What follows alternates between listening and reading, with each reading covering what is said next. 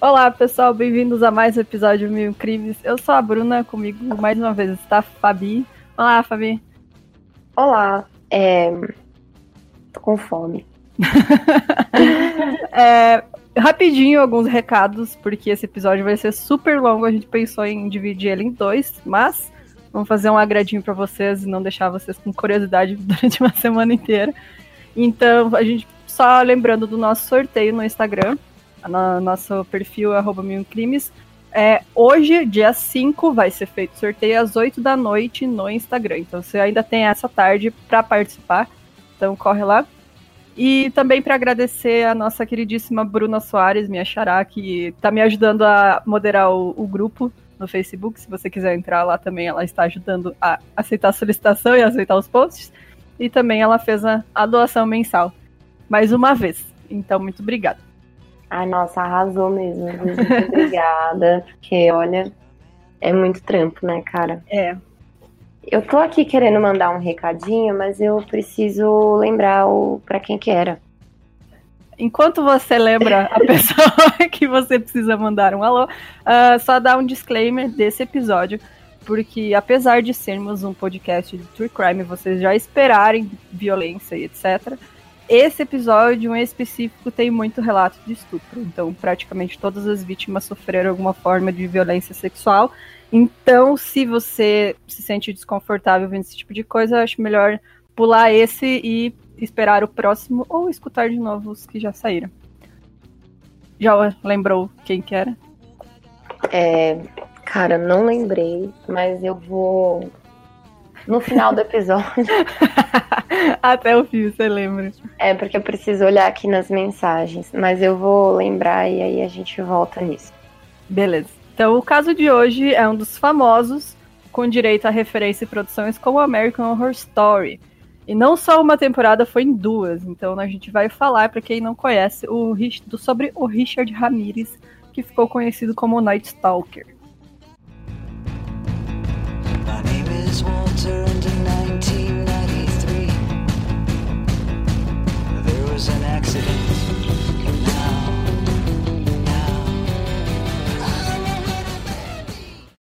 Ricardo Leiva Munhoz Ramírez nasceu no dia 29 de fevereiro de 1960 em El Paso, no Texas. Ele era filho mais novo do Julian e da Mercedes Ramírez, que tiveram no total cinco filhos, é, quatro meninos e uma menina.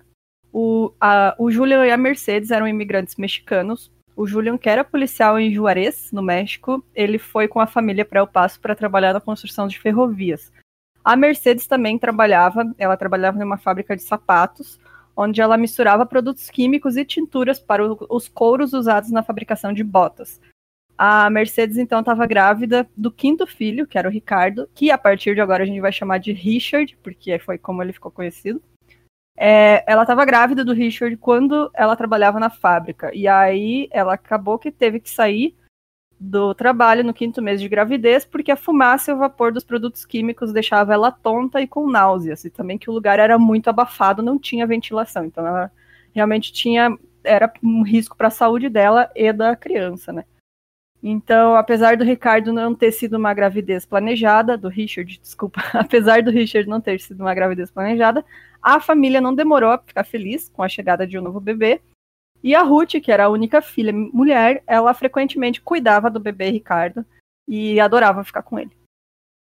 Mas a família Ramírez também tinha muitos problemas. Mesmo com o Julian e a Mercedes trabalhando bastante para tentar dar uma vida boa para os filhos, segundo o Philip Kahlo, autor, autor, do livro The Night Stalker, A Vida e os Crimes de Richard Ramirez, desculpa, eu fico falando em inglês, o Ramírez. é, o Julian ele tinha acessos de raiva, né? E muitas vezes resultavam em abusos físicos em sua mulher e filhos. O filho mais velho de Joseph, ele sofria desde a infância com problemas de saúde. Ele tinha problemas graves ortopédicos que acreditavam ter sido o resultado da exposição dos seus pais à radioatividade no Novo México, onde testes nucleares eram feitos no deserto. Mas mesmo não tendo muito dinheiro, eles pagaram pelas 15 cirurgias que o Joseph precisou para ter uma vida normal.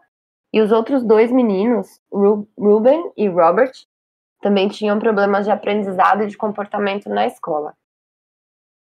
Bom, a Ruth, então, que era a única menina, ela cuidava do Richard como se fosse uma boneca, praticamente. Ela trocava as roupas dele, cantava para ele em inglês e em espanhol e brincava com ele. Que, e ela diz que o, ele, quando criança, nunca deu muito trabalho, era um bebê muito tranquilo. E por isso que ela gostava muito de cuidar dele, porque não dava trabalho mesmo, era praticamente brincar de boneca. É, como o pai deles viajava muito a trabalho, por conta dessa construção da ferrovia, os meninos Ramírez acabaram crescendo sem ter muita supervisão. Você imagina, né? Uma mãe com cinco filhos não tem, é impossível ela cuidar 100% de todos, assim, e, tipo, e ainda trabalhar, né? e trabalhava ainda, dar atenção para eles o tempo inteiro. Então eles meio que cresceram livres, assim, né? Eles não tinham muita é. supervisão. Acho que o mais velho ia cuidando do mais novo, com é, certeza sobrava mais naquela, pra menina, é, né? Naquela época era assim mesmo, né? É. E aí não demorou muito até que o Ruben e o Robert começassem a se meter em problemas maiores. Eles começaram a roubar carros, fazer furtos em casas, eles cheiravam cola e andavam com outros adolescentes que também cometiam pequenos crimes. É, mesmo com o Julian ficando enfurecido e punindo os dois, não adiantou muito. Então, eu acho que é muito essa cultura daquela época também do pai bem autoritário, que, assim, o cara só sabia se expressar batendo nos filhos, basicamente, né? Uhum. Então tem toda essa cultura de que ah, o pai é o provedor da casa e ele vai ficar fora, e mas ainda assim ele queria ter alguma influência sobre os filhos, mas não deu muito certo, né? Quando ele tentou resolver já era tarde demais. Não adianta você só castigar as crianças se você não mas ensinou é elas como, né? Exatamente. Bom, quando o, o Richard estava na, na quinta série, eles descobriram que ele tinha epilepsia. Às vezes ele tinha convulsões fortes e outras vezes ele, ele tinha convulsões menos intensas. E ele ficava olhando para o nada até que passassem. Aqui eu vou falar uma curiosidade, hum. que é assim: eles chamam essas convulsões que quando você fica olhando para o nada de convulsão de ausência. Não, de epilepsia de ausência, que é muito normal em criança e assim, muitas das crianças que têm essa epilepsia e de ausência, elas têm dificuldade no aprendizado, porque os professores demoram para perceber e não sei o quê. E parece que a pessoa tá lá, né? Porque ela não cai no chão, ela não tem, ela não tem reação, né? Sim. E aí isso acaba interferindo no aprendizado da, das crianças. Ah, eu não sabia, não sabia que tinha um nome para isso. É, eu sei porque eu tinha, né? Aí, né? Aí hoje fiquei assim. Né? Bom, os médicos falavam que, eventualmente, quando ele crescesse, as convulsões iriam passar. E com o tempo foi exatamente isso que aconteceu. Inclusive, foi também o que aconteceu comigo, né? O Richard, ele ia bem na escola. Até que quando ele tinha por volta de uns 12 anos, as coisas começaram a, a decair ali, né? Richie, como era conhecido em sua família, ficou muito próximo de um primo dele, o Miguel é, Ramírez, e o apelido dele era Mike. Ele era um soldado condecorado das Forças Especiais dos Estados Unidos e ele participou da Guerra do Vietnã. O Miguel foi quem teve grande influência na vida do Richard, né? Eu acho que ali ele acabou ocupando o espaço do pai dele, né? É, ele era a figura paterna que ele tinha, né? Que era um cara mais velho que sentava com ele e conversava, apesar de conversar sobre coisas horríveis, mas né, quem tá fazendo esse papel. Ótimo exemplo, né? Porque é. o que ele fazia ali era ele, cara, ele contava tudo o que ele fazia na guerra e pelo visto ele também já era um cara meio esquisito, né? Ele trouxe um monte de polaroid de todas as coisas que ele tinha feito e ele contava para o Richard como na guerra ele pôde estuprar, torturar e matar mulheres sem que ele fosse punido por isso ele não só não havia sido punido, como ele também voltou com medalhas de honra no peito, né? Então, assim, o Richard se impressionava e ficava até admirado vendo as fotos das vítimas do Miguel, incluindo uma onde ele posava com a cabeça decepada de uma mulher vietnamita que ele havia estuprado. O Miguel tomou o Richard como seu pequeno aprendiz, né? Para desespero da sua mulher Jessie, que ficava cada vez mais alarmada ao perceber que seu marido, antes um homem normal, havia voltado da guerra transformado em um sádico que contava suas histórias de estupro e tortura como se fossem vantagens, né? Inclusive, esses, essa essa coisa, né, de mulheres que são estupradas, né, em, em territórios que estão tendo guerra, tipo, a gente vê aqui no Haiti, tipo, um monte de soldado, várias matérias que vazaram, né, de soldado que trocava, meu, água, os caras iam em missão de paz para distribuir água para o país que tinha acabado de ser destruído e trocava garrafa de água por boquete, tá ligado? Tipo, mano. É, é bem complicado porque os caras, eles basicamente não têm consequência nenhuma do que eles estão fazendo. Então, se eles podem matar uma pessoa, por que, que eles não vão poder estuprar uma pessoa, né? Se eles estão sendo pagos para matar alguém, tipo. Exatamente. Eu não sei se aqui alguém, os nossos ouvintes gostam de quadrinho, mas para quem já viu o filme do Watchmen, né, que é um baseado em quadrinho, tem até uma cena lá, né, que o um dos personagens, esqueci o nome dele agora, é, ele eles estão na guerra, né, inclusive do Vietnã também, e ele engravida uma mulher, tem uma cena no filme que ele engravida a mulher, ela aparece assim no bar que ele tá pedindo para ele assumir a criança, ela tá barrigudona assim já, e ele dá um tiro na testa da mulher grávida, assim. Ah, é o. Putz, não é. É, eu tô tentando. Mas é, sim, eu lembro dessa cena no filme. Mas é. é. é muito triste e também porque a guerra do Vietnã foi a primeira a ser televisionada, né? Por isso toda, toda aquela comoção dos hippies contra a guerra, porque foi toda uma, um, uma resposta para isso, porque ninguém nunca tinha parado para ver realmente o que, que acontecia lá, né? Assim, as pessoas viam guerra como uma coisa distante. Aí com a, a TV em cima e tal, e tipo, televisionando tudo praticamente, que as pessoas começaram a se tocar que era muito errado. E, Mas, e que tá próximo, né? É, tá muito próximo. E ainda, ainda hoje em dia isso ainda acontece, né? Sim. Obviamente. E tem, se eu não me engano, foi no podcast do Crime Junk que fizeram um episódio sobre uma mulher soldado que foi estuprada e morta lá nos, no, em, durante missão, né, dos Estados Unidos, acho que foi no Afeganistão. Ah, e, eu vi. Cara, isso é muito comum de mulheres que são estupradas no exército e eles encobrem, porque, tipo, eles não querem admitir que os caras fazem isso, sabe? Então, as, eles acabam até matando as próprias soldados deles pra tentar encobrir o que os caras fazem.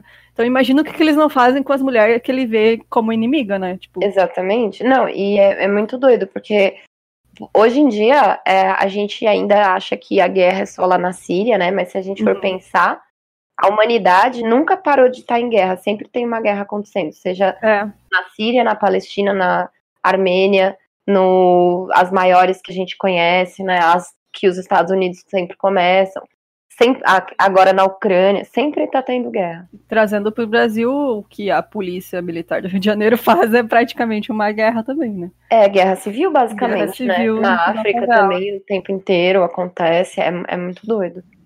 Então, Enfim. nessa época, aos 13 anos, o Richard fumava maconha com seu primo e ele dormia em um cemitério para fugir dos abusos do pai dele, que se tornaram mais violentos. Então, o pai dele para Uh, ele batia nos filhos para tentar punir eles por, por se comportarem mal.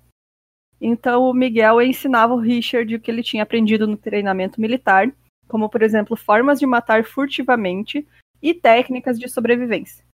No dia 4 de maio de 73, Miguel, que era esse o primo do, o primo do Richard, depois de mais uma das brigas frequentes com a esposa, ele matou a própria esposa com um tiro no rosto. O Richard estava do lado dele quando esse crime aconteceu e ele comentou que tinha ficado sujo com sangue que espirrou da Jessie. Então, ele, aos 13 anos, presenciou um assassinato. E de primeira Exatamente. mão, assim, um Não, direito a, gente... a sangue espirrar nele e falar para os ouvintes que ficarem ligados com os detalhes. Tipo, ele deu um tiro na cara da esposa. E aí é. a gente vai ver mais para frente como que o Richard matava suas vítimas.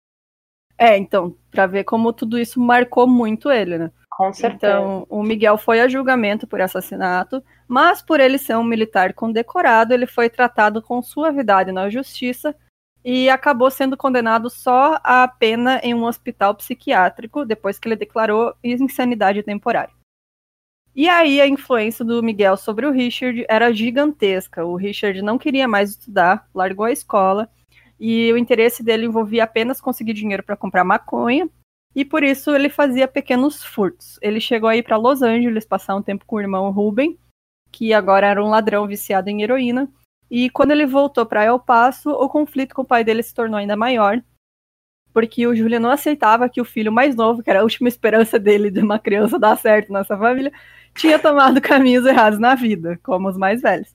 Então o Richard foi morar com a irmã dele, a Ruth, que agora estava casada com um homem chamado Roberto.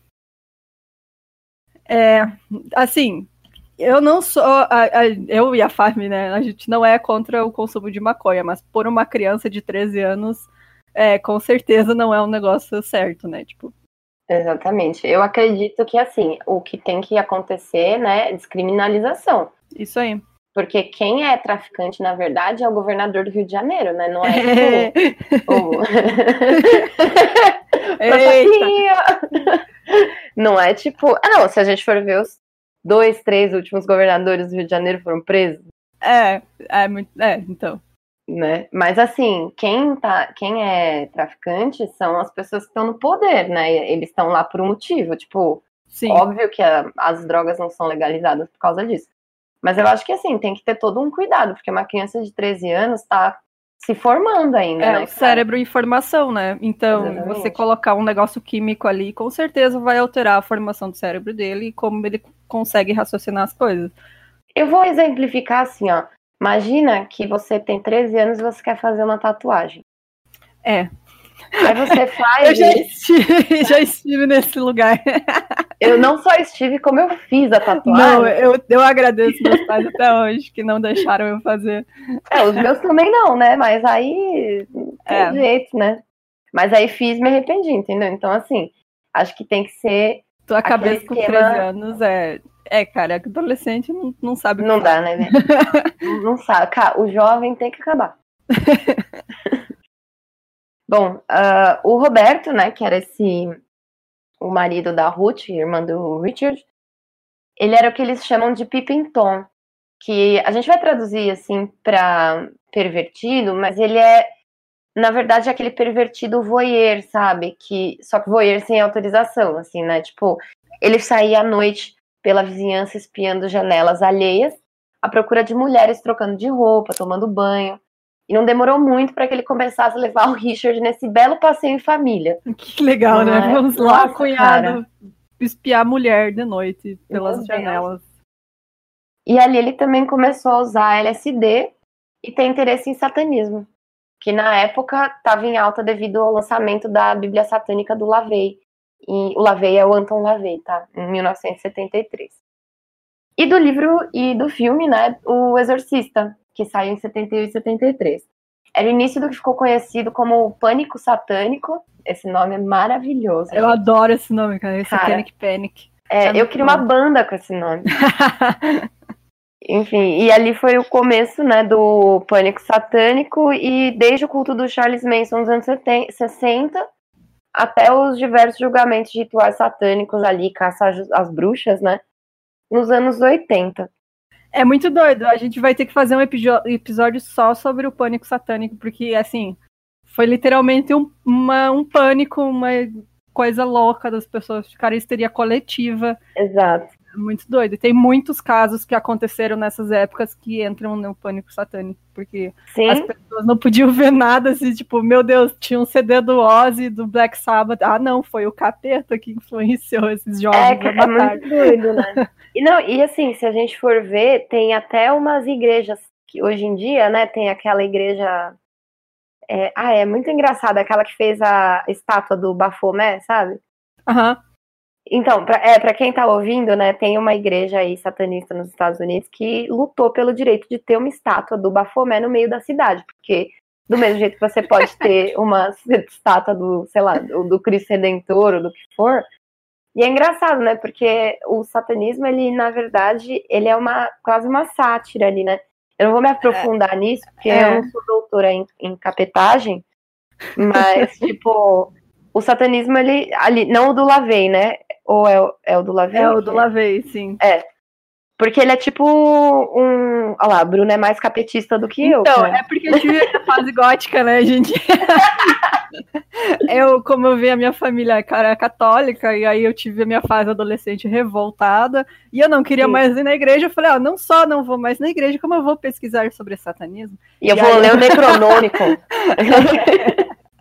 E aí eu, cara, eu li os, os mandamentos satânicos, que, que na verdade são um negócio muito legal e não tem nada de ruim, assim. Então, exatamente, tem, é muito doido. É uma porque, tipo, filosofia tipo, bem legal, assim. É, eu, eu até depois, quem quiser ver aí, e, e, até deixa aí, nos, comenta pra gente se vocês querem que a gente faça um episódio sobre isso, porque é muito interessante mesmo. Tipo, é, religiões a, a, de lá, eu ia falar aside, né? religião de lado e qualquer crença, né, espiritual que qualquer um tem possa ter, né? O satanismo é só um nome, né, nesse caso, porque é muito interessante. Ele fala, tipo, respeita as crianças, não coma animais. É muito doido, cara. É, é, é mais, mais legal uma... que a Bíblia, assim. ele é mais uma filosofia de vida, na verdade, porque é, ele prega, acima de tudo, que você deve se autopreservar e só fazer mal a alguém se, a, se essa pessoa fizer mal a você primeiro. Então seria Exato. tudo. Ele é, ele é todo assim: você só tem direito à vingança se a pessoa fizer mal a você, você tem o direito a pedir pra pessoa se retirar de sua casa, porque aquele é um lugar seu. Então, tipo, ele é todo esse gosto de autopreservação, porque ele é para ser o contrário do que a igreja cristã prega, né? Que tem que dar a outra face, blá blá blá, enfim. É muito legal, é um assunto muito bom. E com certeza a gente vai fazer um episódio sobre o pânico satânico, que inclusive chegou no Brasil um pouco depois. E até, até hoje, né? Tá até hoje estamos, infelizmente, nesse, né?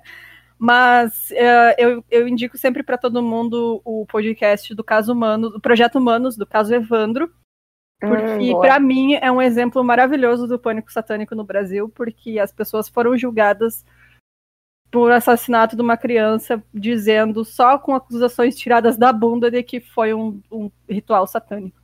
Pois é, de tipo, ai, não, foi.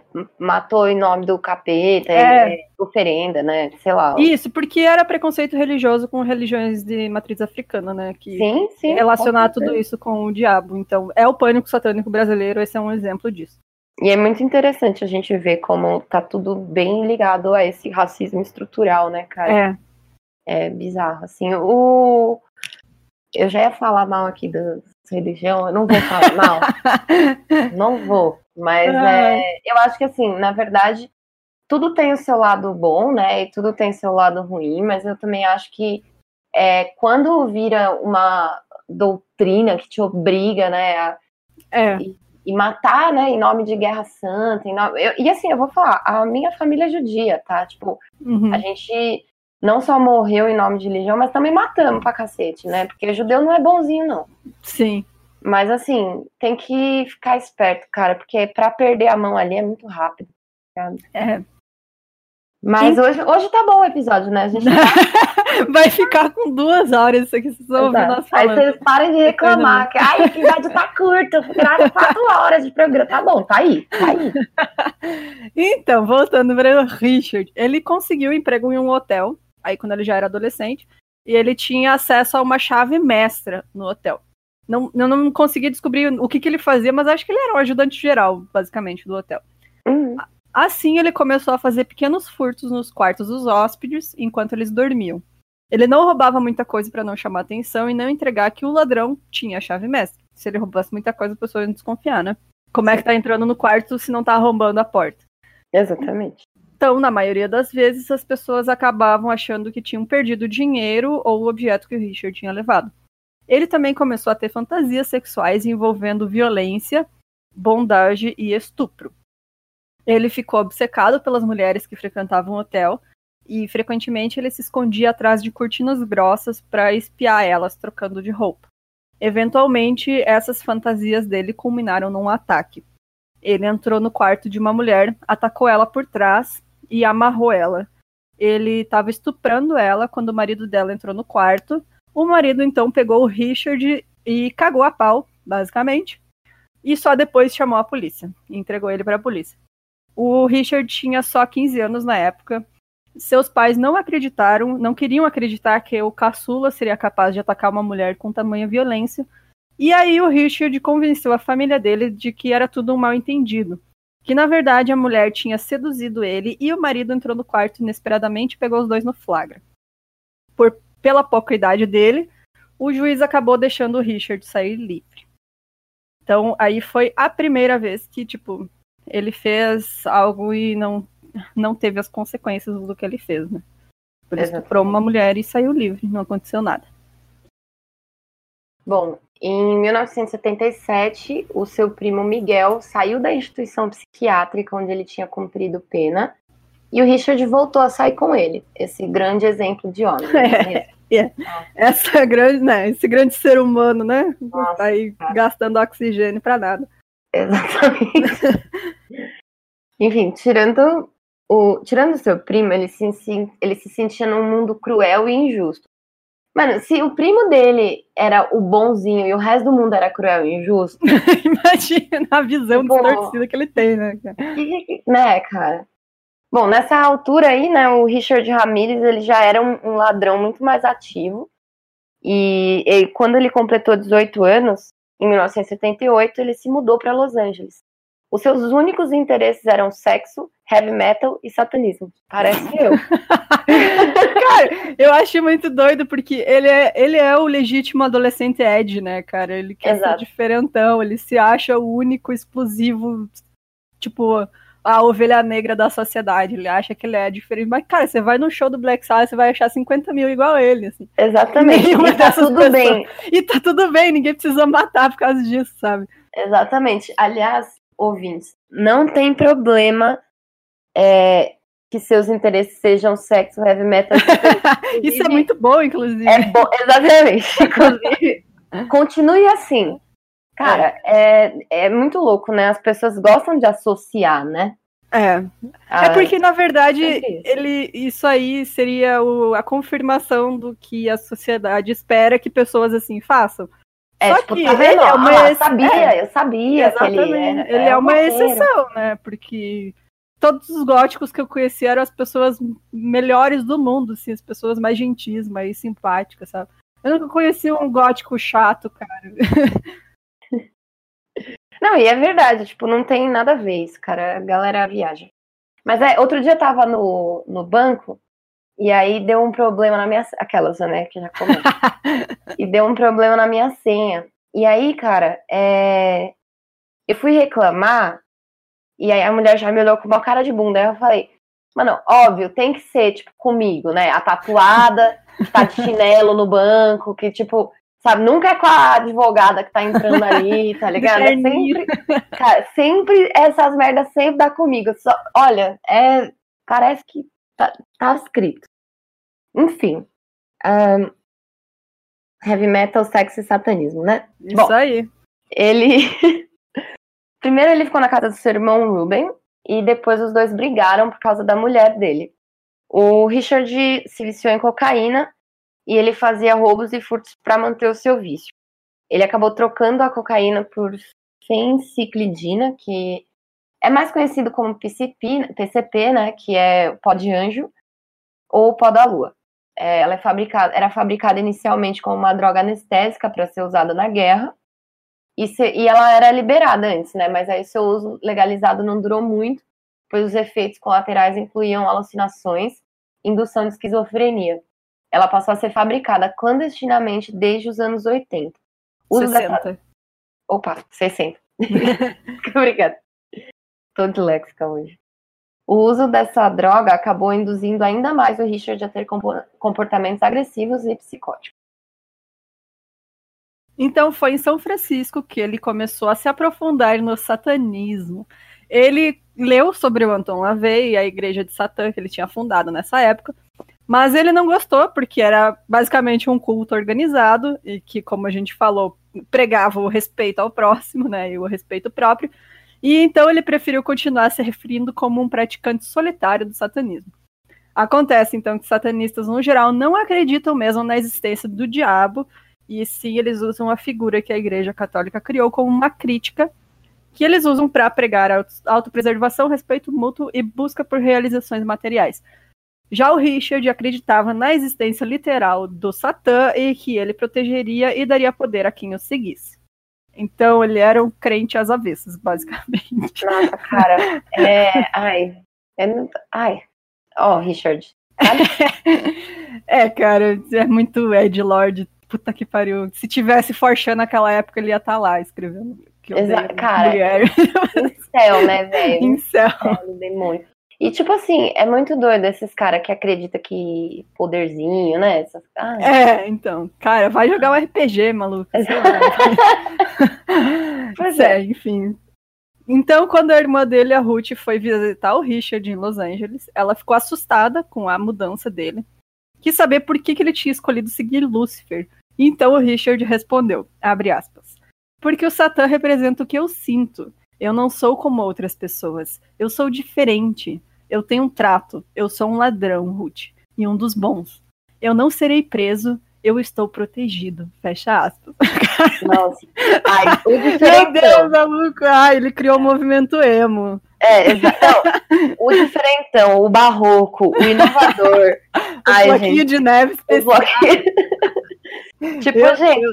amiguinho, entenda, iguais a você, eu já peguei mais de 100.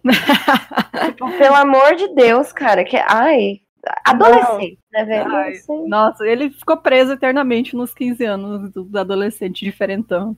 Exatamente. E assim, eu vou te falar, é, cara, tudo bem você ser diferente, na verdade, não tem problema, tá tudo bem. Inclusive, eu não sei se tem gente com menos de 18 anos que escuta nosso programa. Espero que não, porque não pode. Não pode. Não pode. Mas assim, se você tem aí seus 18 anos e você tá. Tipo, você acha que você é diferente, né? E tudo mais. Calma, cara. Já já a vida é, te mostra que você é mais um fudido, igual todo mundo aquelas, né? Dá o um conselho, né? Ô, oh, deixa eu dar um conselho aqui. Olha as velhas dando conselho pra juventude. Não, é. não é isso é assim, um conselho bom, né? É, não, relaxa que é uma bosta mesmo, tá tudo bem, viu? O problema é você se sentir superior, porque você, assim, não tem nenhum problema, você se sentir, se sentir diferente. Então Exatamente. é isso. Você só não pode se achar mais que os outros, porque todo mundo é uma bosta. Se você não for um bilionário, é. relaxa, tá ligado? É. Você vai se foder como todo mundo. Bom, e aí agora que eu acho que para de ser tão.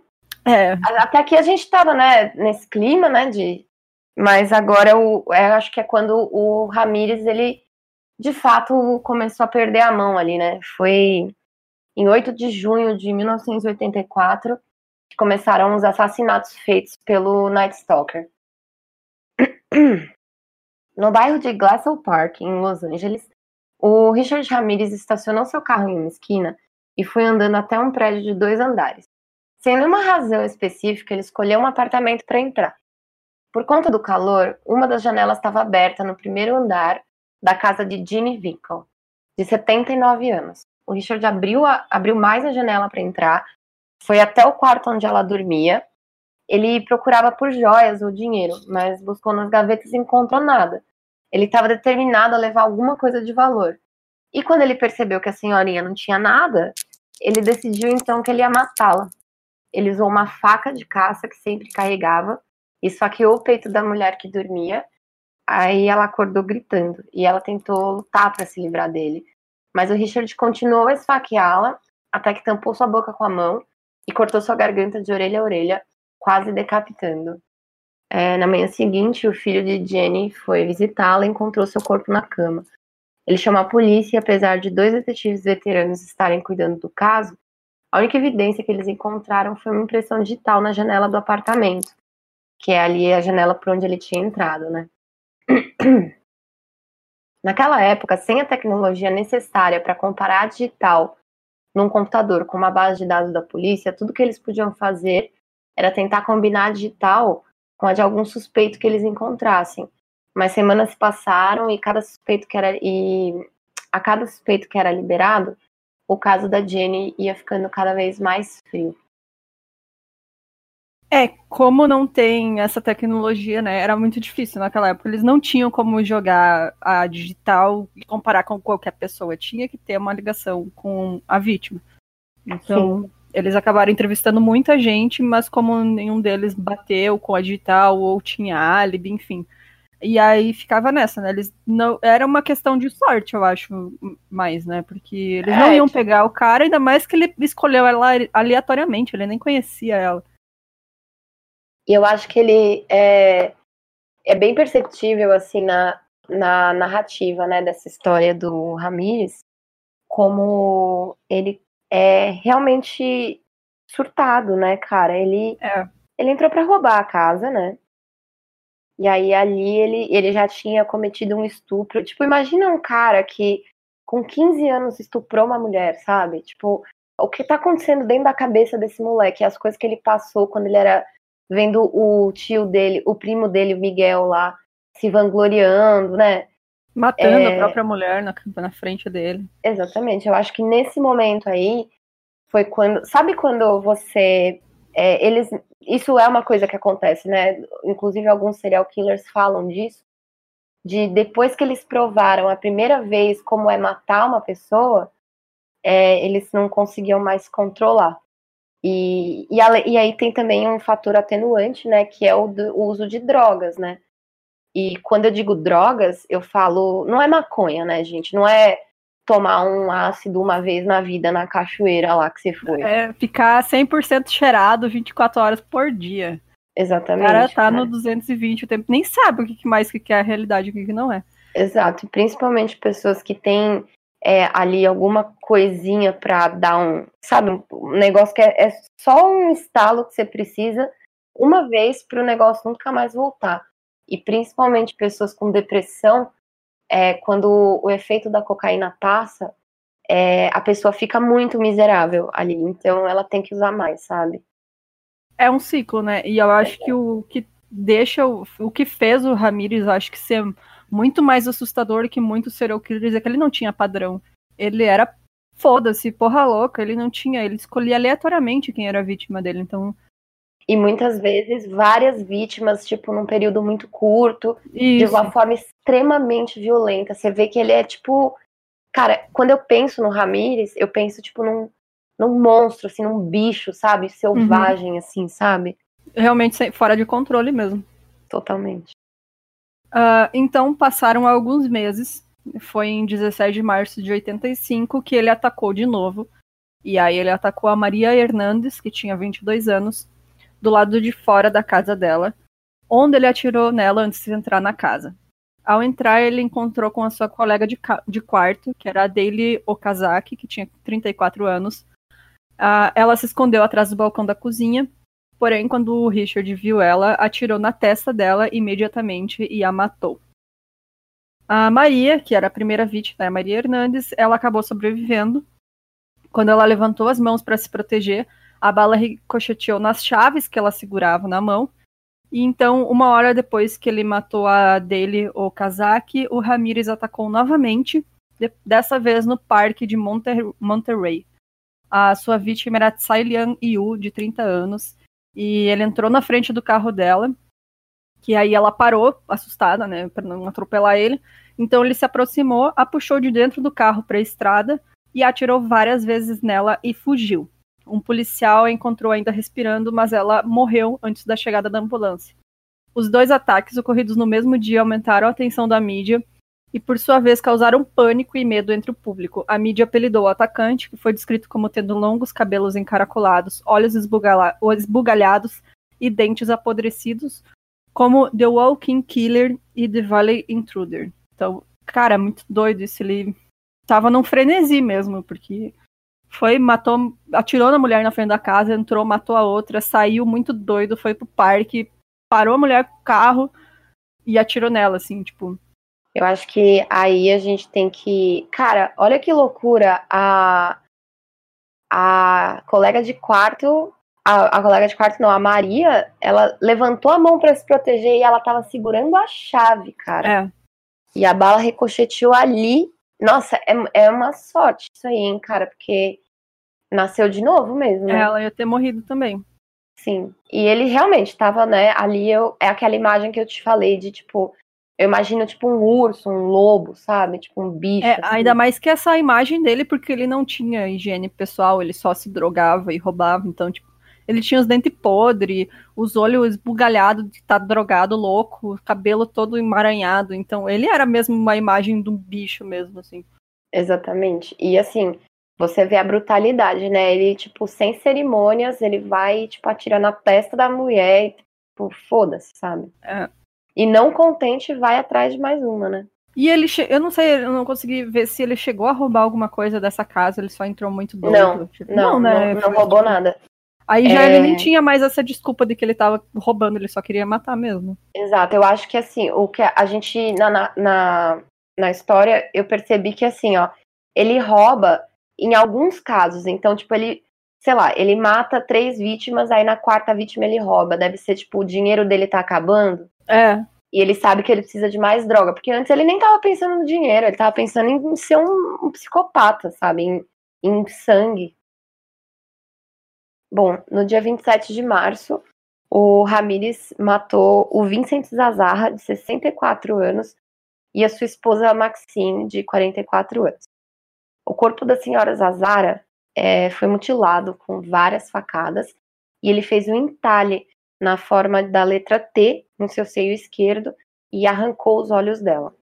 A autópsia determinou que as mutilações foram feitas após a sua morte, né? Então, pelo menos isso, né? E aí o Ramírez deixou a, algumas pegadas nos canteiros que a polícia fotografou. E essa foi, foi praticamente a única evidência que a polícia tinha na época, e primeira também, né? As balas encontradas no local, elas eram compatíveis com as encontradas em ataques anteriores. E foi aí então que a polícia percebeu que era um serial killer que estava solta, né? É, a arma era uma calibre 22, uma arma de mão.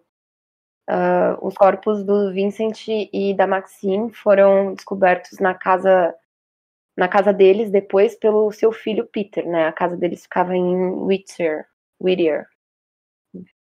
É, tem nessas pesquisas que fazem sobre serial killer e catalogação, enfim, que falam no, no Mind Hunter, né, para quem assistiu, que eles são categorizados em dois tipos, né, os organizados e os desorganizados.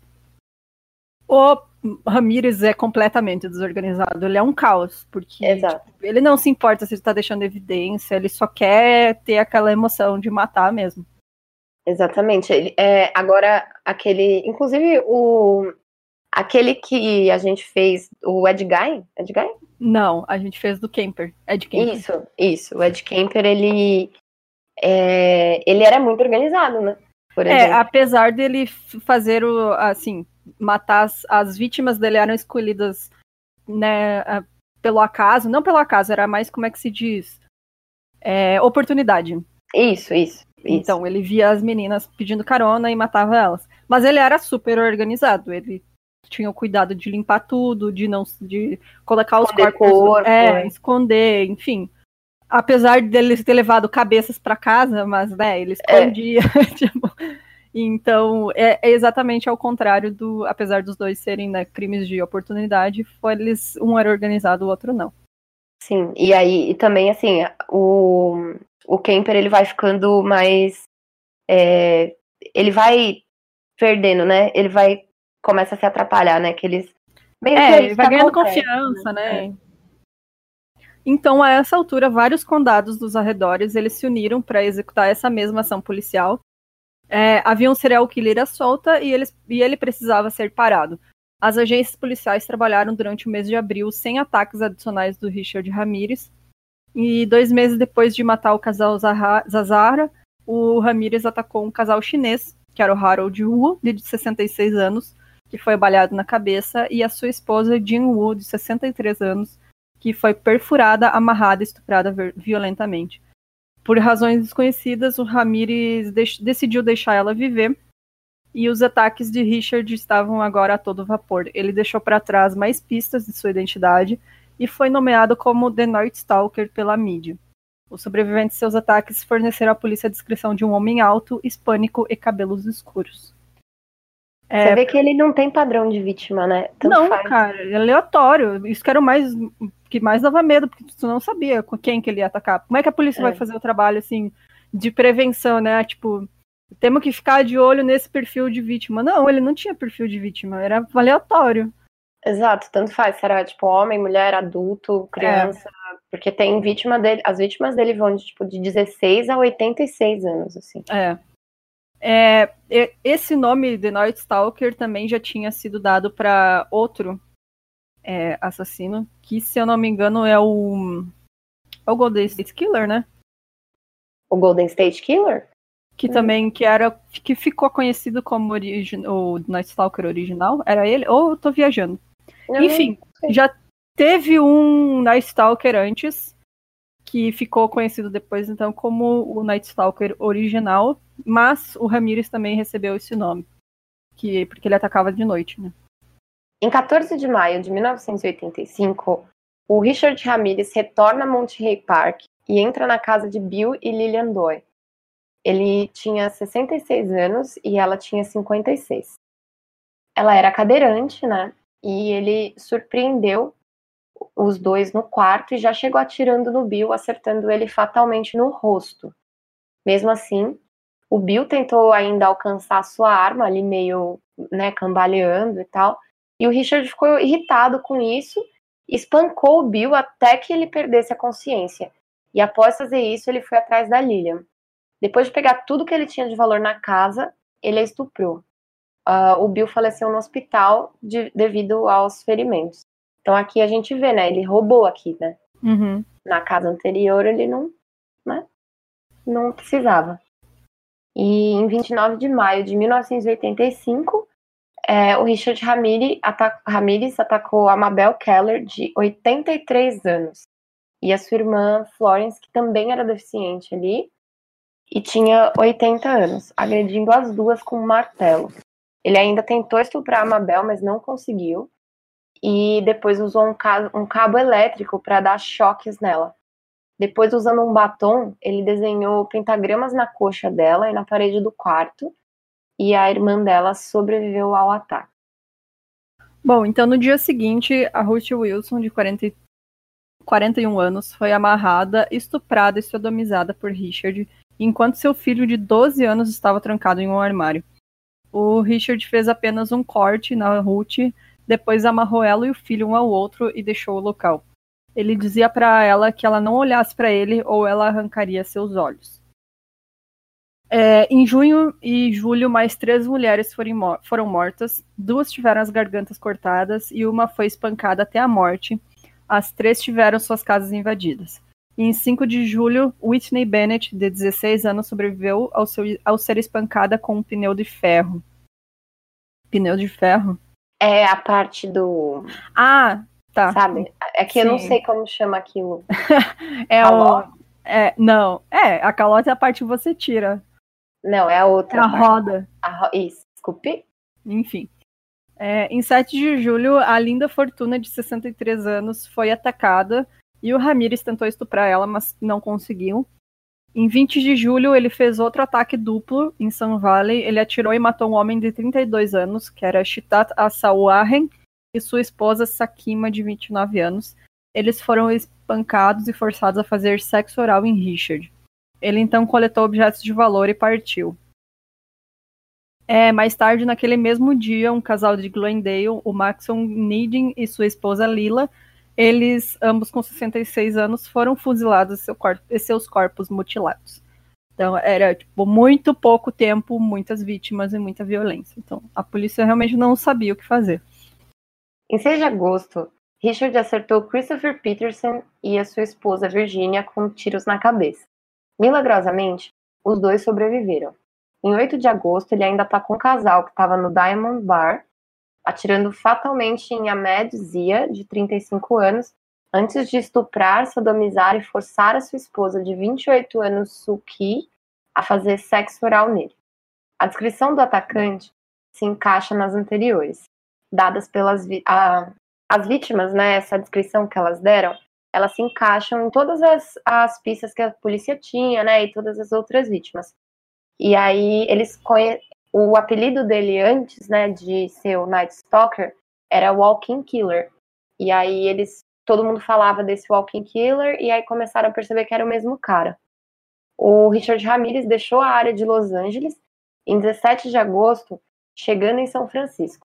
Ele matou é, a tiros um homem de 66 anos, também atirando e espancando a sua esposa, e a esposa sobreviveu aos ferimentos e foi capaz de identificar o agressor como sendo o The Walking Killer, né? A partir dos desenhos da polícia, porque ali já tinha muita testemunha, porque ele era totalmente caótico, né, Bru? Uhum. E aí ele ficou assim muito exposto, né? E aí todo aí já conseguiram fazer retrato falado e tal. E aí foi espalhado na mídia inteira assim a, as fotos, a, esses desenhos dele, né? É, muitas vítimas que sobreviveram também conseguiram identificar ele, então tinha um retrato falado bem fiel. Então, a próxima grande notícia do caso foi em 26, 24 de agosto de 85. O Richard viajou 80 quilômetros ao sul de Los Angeles até Mission Viejo e ele invadiu os apartamentos de Bill Carnes, de 29 anos, e sua noiva Inês Erickson, de 27 anos, no Mediterranean Village. Ele atirou no Bill, na cabeça dele, e estuprou a Inês. Ele então exigiu que ela jurasse seu amor por Satanás e depois a forçou a fazer sexo oral nele. Ele então amarrou e saiu. A Inês conseguiu se arrastar até a janela, conseguiu ver o carro que o Ramiro estava dirigindo, e aí ela foi capaz de dar uma descrição do Richard e da sua caminhonete Toyota, Toyota laranja. Mais tarde, um adolescente identificou o carro a partir de reportagens na TV, anotou metade do número da placa e o carro roubado, que era roubado, né, foi encontrado em 28 de agosto. A polícia conseguiu obter uma impressão digital que estava no espelho do carro. As impressões pertenciam a Ricardo Munhoz, Munhoz Ramírez, que era o verdadeiro nome dele, e ele foi descrito como um vagabundo de 25 anos do Texas, com uma longa ficha criminal que incluía muitas prisões por tráfico e posses de drogas ilegais. Então, ele já tinha ficha na polícia, era só questão deles conseguirem linkar, como eu tinha comentado, né? Eles não tinham como pegar digital e jogar no banco de dados, então eles tinham que primeiro ter certeza de quem que era, e aí que eles viram que era o Richard. Então, dois dias depois, as fotos dele foram transmitidas em redes nacionais, rede nacional, impressas na capa de todos os jornais, os principais jornais da Califórnia. No dia seguinte, ele já foi identificado, cercado e severamente espancado por uma multidão enfurecida no leste de Los Angeles, enquanto tentava roubar um carro. A polícia teve que dividir a multidão para impedir que matassem ele. É, eu vi que ele estava, na verdade, numa loja de conveniência de um posto, quando ele viu ele mesmo na capa do jornal. E aí que ele percebeu que tinha descoberto quem que ele era. E aí as pessoas identificado, identificaram ele na hora e ele tentou fugir, tentou roubar um carro para fugir, pegaram ele cagaram a pau. Basicamente. Que belezinha, hein? a seleção do júri para o caso começou em 22 de julho de 1988. Em 20 de setembro de 1989, ele foi julgado e considerado culpado de 13 acusações de assassinato, 5 tentativas de assassinato, 11 agressões sexuais e 14 roubos. E em, em 7 de novembro de 1989, ele foi condenado à pena de morte e sentenciado à câmara de gás. O julgamento de Richard Ramirez foi um dos julgamentos criminais mais difíceis e mais longos da história americana. Quase 1.600 jurados em potencial foram entrevistados mais de 100 testemunhas, e embora várias testemunhas tenham tido dificuldade de recordar certos fatos, quatro anos após o crime, né, os crimes, é, outras tinham muita certeza da identidade dele. Então, em 3 de agosto de 88, ele estava sob custódia, aguardando julgamento, e aí o Los Angeles Times informou que alguns funcionários da prisão ouviram Ramírez planejando atirar no promotor com uma arma que ele fingia ter contrabandeado para o tribunal. É, consequentemente, um detector de metais foi instalado na, fora da sala do tribunal, foram realizadas intensas revistas nas pessoas que entraram, e em 14 de agosto o julgamento foi interrompido porque um dos jurados, que era chamado Phyllis Singletary, não chegou ao tribunal. Mais tarde, naquele dia, ela foi encontrada morta a tiros em seu apartamento. Aí o júri ficou aterrorizado, eles não puderam deixar de se perguntar se o Ramírez tinha comandado de alguma forma esse evento de dentro da sala da prisão e se ele poderia alcançar outros membros do júri. É, no entanto, Ramírez não foi responsável pela morte da Phyllis, ela foi baleada e morta pelo seu namorado, que mais tarde se matou com a mesma arma em um hotel. A jurada alternativa que ficou no lugar dela disse que estava com muito medo durante todo o processo. Então, já era uma loucura esse, esse julgamento todo e ainda acontece mais isso, né? As pessoas estavam cagadas. Medo. Nossa, olha essa coincidência, cara. Tipo, é. além do cara já ser um maluco do caralho, você, imagina se ele é o tipo chefe do crime, tá ligado? Né? Pra ele ter um comparsa, sabe? Mano, mas assim, olhando do ponto de vista é, de psicóloga do FBI, que eu tenho o título pelo Mindhunter, uhum. e foi onde eu me formei, inclusive. é, a gente percebe que seria muito difícil, né? Ele tem, ele não tem o, o perfil dele né, inteiro ali. Não, ele não, já não indica, né, que ele tem é. um ele construiu toda a identidade dele como sendo isolado, e, enfim, ele não ia. O ter. diferentão, né? O párea da sociedade, o incel ninguém entendia ele. Bom, na época do julgamento, o Ramírez ele tinha várias fãs e mulheres e homens, né, que escreviam cartas e faziam visitas. E isso é muito comum, né, acontecer, uhum. na verdade. Uh, ah, uma coisa aqui que eu vou falar que não tem muito a ver com isso, mas é tem um site que chama que você consegue pegar endereços de prisioneiros dos Estados Unidos, né? E enviar cartas, né? E você, eles chamam de PayPal, né? Isso é muito comum essa prática, assim, sabe?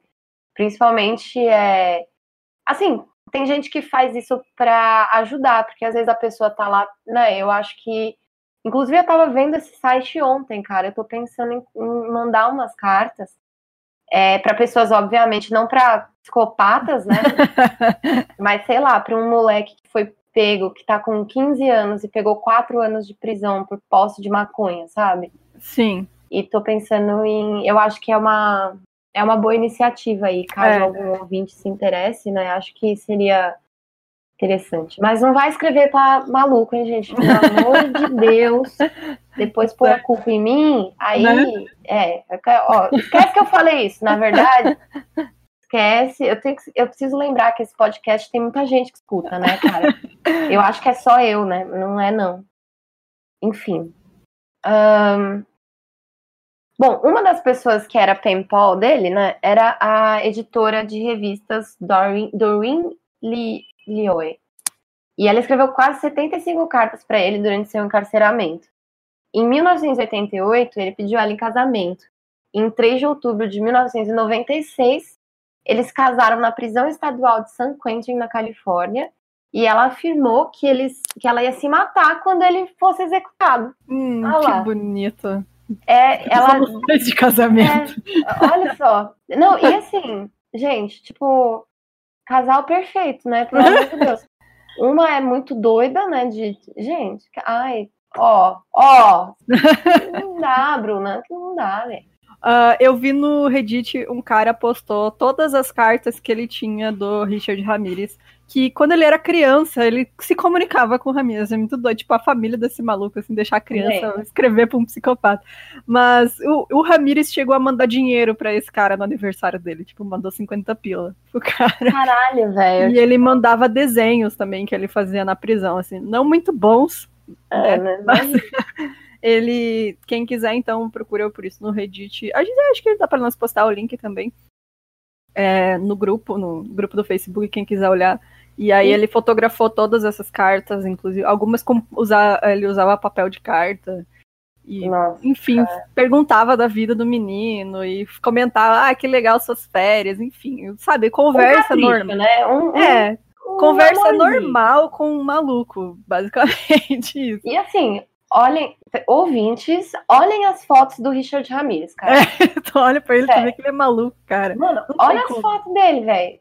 Ou, se eu vejo aquilo ali na rua, eu entro no primeiro ônibus, nem que eu vá parar lá na, na, no, naquela cidade fora do.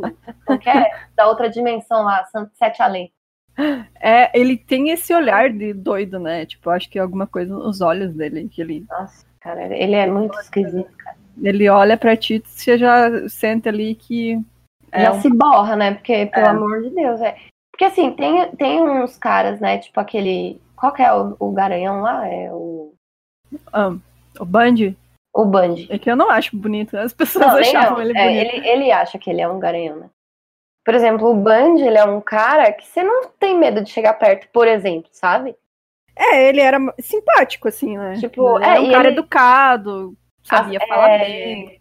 Limpo, né? Tomava banho, É, escovava tomava dente, banho, escovava os o dentes. pinto, sabe? É. É, então, tem uma coisa que eu li, vários relatos também, é que o Ramírez, muitas das vítimas dele lembravam do cheiro dele, porque ele fedia muito. Ele era muito fedido, cara. Então, Ai. tipo, você imagina, cara, pra tuas vítimas dos teus crimes que sobreviveram lembrar que você era fedido. Você deve ser Nossa, muito fedido, cara. cara. Mano, te- nossa, velho, sai, sai. Uh, credo. Nossa, cara, que olha, olha, complicadíssimo. Inclusive foi por, por- é, pra- o Ramírez, ele é um cara que ele me impressiona tanto, que é tipo, foi, inclusive por isso que a gente colocou o disclaimer no começo desse episódio, porque cara, eu- ele acho que pra mim, eu- ele e o Ed Gein, assim, sabe? Os É, piores pra ti? Cara, eu- é porque assim, o Ed Gein, ele tem outro modus operandi ali, né?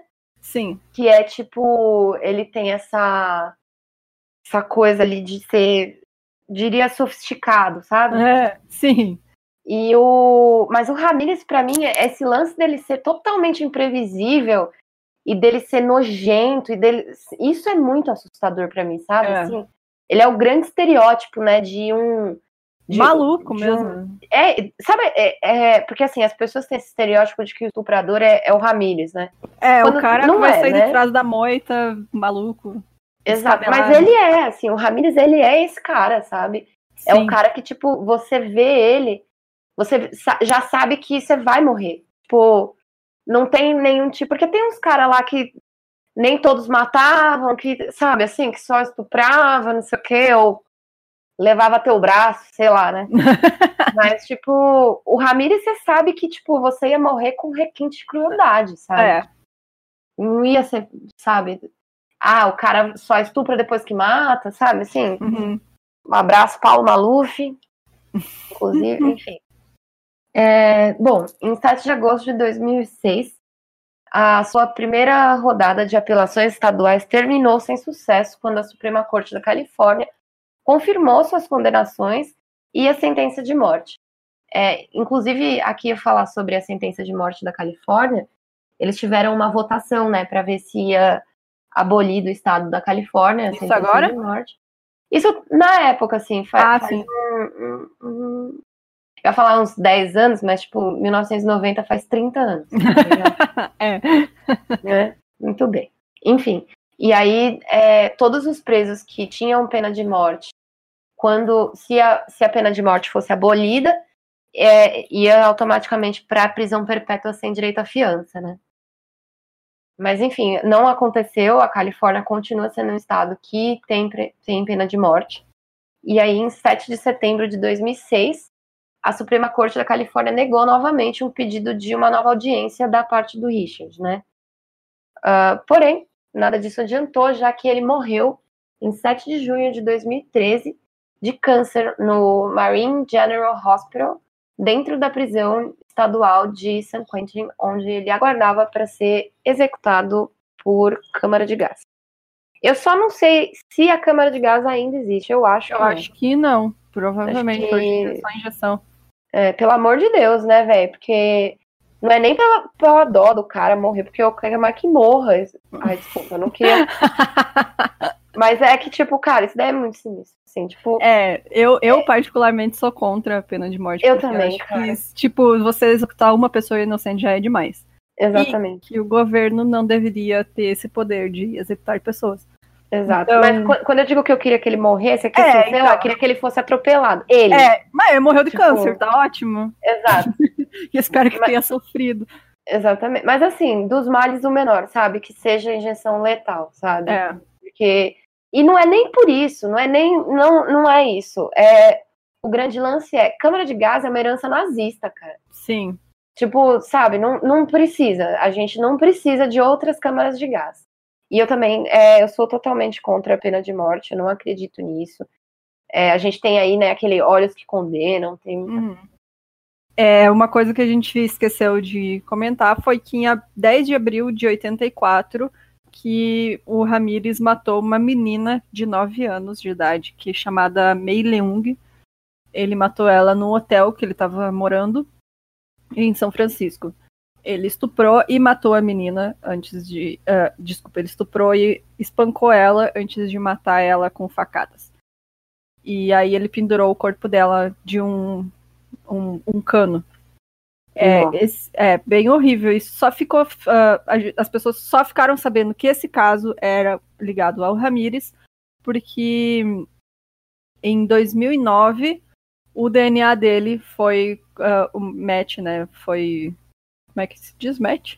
Foi encontrado, né? Foi... É, é, ele foi testado compatível. compatível. Isso, compatível com o DNA obtido na cena do crime. Então, eles, eles jogaram eh, esse DNA, que, que hoje em dia eles estão pegando DNAs de casos antigos e testando de novo para ver se né, encontram os, as, os autores Novas provas também, né? Isso, é. E aí, como também tem muito site de ancestralidade hoje em dia, que as pessoas vão lá e tentam descobrir de onde elas vieram, se elas têm alguma uh, propensão a alguma doença genética, e a polícia usa esse banco de dados para descobrir se você é primo de algum assassino. Os então... Estão por toda parte. é, então esse DNA aí foi descoberto só em 2009, que esse provavelmente foi o primeiro assassinato que ele cometeu, antes dele ficar conhecido como Night Stalker. Esse episódio eu falei, né, cara? Meu Deus! Sim. Desculpem, ouvintes, desculpem. É que eu tô sem Não. dormir e eu tô estranho. Tudo bem, você está per... eu te perdoo por todo mundo. Gente, é, gente, por favor, não deixem a Bruna me expulsar do podcast. Você está expulso do podcast. Ah, mas enfim. Você foi eliminada, né? Você o, foi eliminada. Eu sou o novo Patrick. Mentira, cara. Deus Big Deus. Brother do Mil Crimes. Eu serei a líder todos os dias. é, enfim, gente, é esse o caso de hoje. É, muito, muito extenso, como vocês puderam perceber. Espero que vocês tenham gostado e não enjoado de escutar a gente por tanto tempo. Exatamente. É, você lembrou o nome da pessoa que você queria mandar um recado? Não lembrei, mas ela vai saber quem ela é. Deixa pro próximo. Aí você é. anota o nome da pessoa. Exato. Aí... Inclusive você, rapaz, que me pediu para te mandar um beijo, me manda de novo, porque eu anotei o seu nome aqui e depois recebi várias mensagens ali, não, não lembro. Desculpe, desculpe de verdade. Mas muito obrigada por ouvir o Mil Crimes, inclusive todo mundo que ouve. Valeu é. por aguentar nossas groselhas aí. Isso aí, gente. Se quiser mandar uh, seus comentários sobre esse caso, entra lá no nosso grupo, pode abrir um post, fica à vontade. Quiser mandar sugestões de casos também, é, tem o nosso Insta, nossa página, e também no Twitter, agora que a Fábio tá cuidando do Twitter, porque eu faz anos que não mexo com o Twitter. É, e se... corre para aproveitar o sorteio. Isso, aproveita o sorteio. Se você me mandar mensagem no Instagram, às vezes é a Fábio que responde, às vezes sou eu, às vezes é as duas e acontece confusões. Então, você vai ser sorteado para ver quem que te responde. Às Mas... vezes eu mando no, no, mensagem no meu crimes e eu mesma me respondo. Também tem isso. E é isso, entra lá no nosso site, microcrimes.com.br, tem um botãozinho de apoio se você quiser nos ajudar a comprar microfones melhores e Exato. melhorar a nossa produção aqui do nosso podcast. Então é isso, gente. Muito obrigada, galera. Valeu e Obrigadinho. tchau. tchau. tchau.